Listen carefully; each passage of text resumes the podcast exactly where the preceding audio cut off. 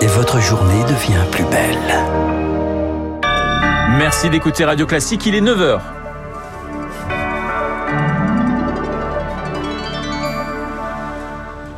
Et nous passons au journal incontournable d'Augustin avec à la une une nouvelle étape pour les retraites. La réforme est examinée aujourd'hui en Conseil des ministres. Le texte arrivera ensuite en commission à l'Assemblée le 30, veille d'une journée de mobilisation. Il sera dans l'hémicycle du 6 au 17 février.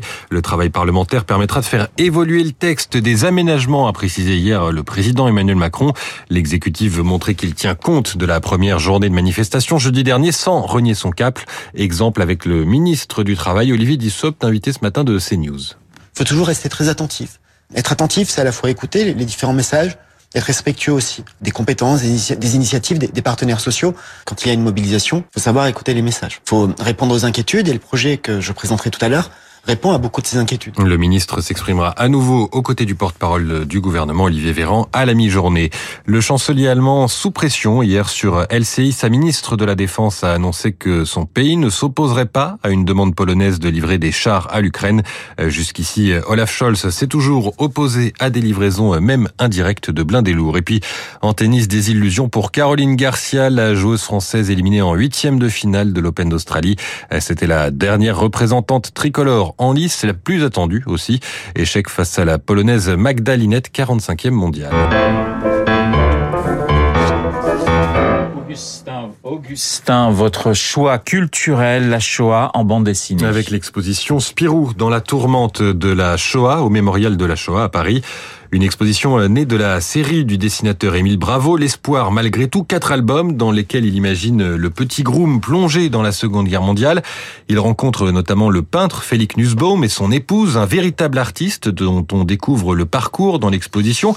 Des peintures donc, mais aussi euh, des facsimilés, des documents d'époque, l'occasion de revenir sur les réalités de l'occupation en Belgique, sur la place des illustrés pour enfants. Certains magazines pour jeunesse collaborent, d'autres, comme le rédacteur en chef du magazine Spirou, résistent. Alors, le principe même de la Shoah en BD peut sembler périlleux, mais le défi est relevé, c'est en tout cas ce qu'estime Didier Passamonique, commissaire scientifique de l'exposition. Émile Bravo fait cette chose incroyable, c'est de faire rencontrer Spirou et la Shoah. Ce qui n'était pas évident, parce qu'on n'en voit pas Spirou à Auschwitz, quoi. Ça ne montre pas les crimes euh, nazis, mais ça en décrit le processus, et ça en décrit le processus à hauteur d'enfant. C'est pour ça aussi que c'est une expo familiale. Il n'y a pas d'horreur à voir, euh, mais ça explique très très bien ce que c'est que la Shoah. Spirou dans la tourmente de la Shoah au mémorial de la Shoah à Paris, c'est jusqu'au 30 août. 9h04 sur Radio Classique. On termine avec un point sur les marchés avec Sylvie Aubert d'Investir le Journal des Finances. Bonjour Sylvie. Euh, quelle tendance pour ce début de semaine? Bonjour Augustin, bonjour à tous. Eh bien, tout, va bien en ce début de semaine. Euh, le CAC 40 repasse même au-dessus des 7000 points, après un premier recul hebdomadaire en trois semaines. Wall Street a en effet terminé en hausse, et vous le savez bien, ça soutient la bourse de Paris aujourd'hui. La politique monétaire reste euh, la préoccupation principale des investisseurs, et ça va mieux de ce côté-là. Vendredi, un membre de la Fed s'est déclaré favorable à une hausse de seulement 25 points de base du taux des Fed Funds à l'issue de la réunion de son conseil semaine prochaine le 1er février. Alors cette semaine, la saison des résultats monte en puissance avec environ un quart des sociétés du Standard Poor's 500 qui vont rendre leur copie. On attend notamment celles de Microsoft, Intel, IBM ou encore Tesla.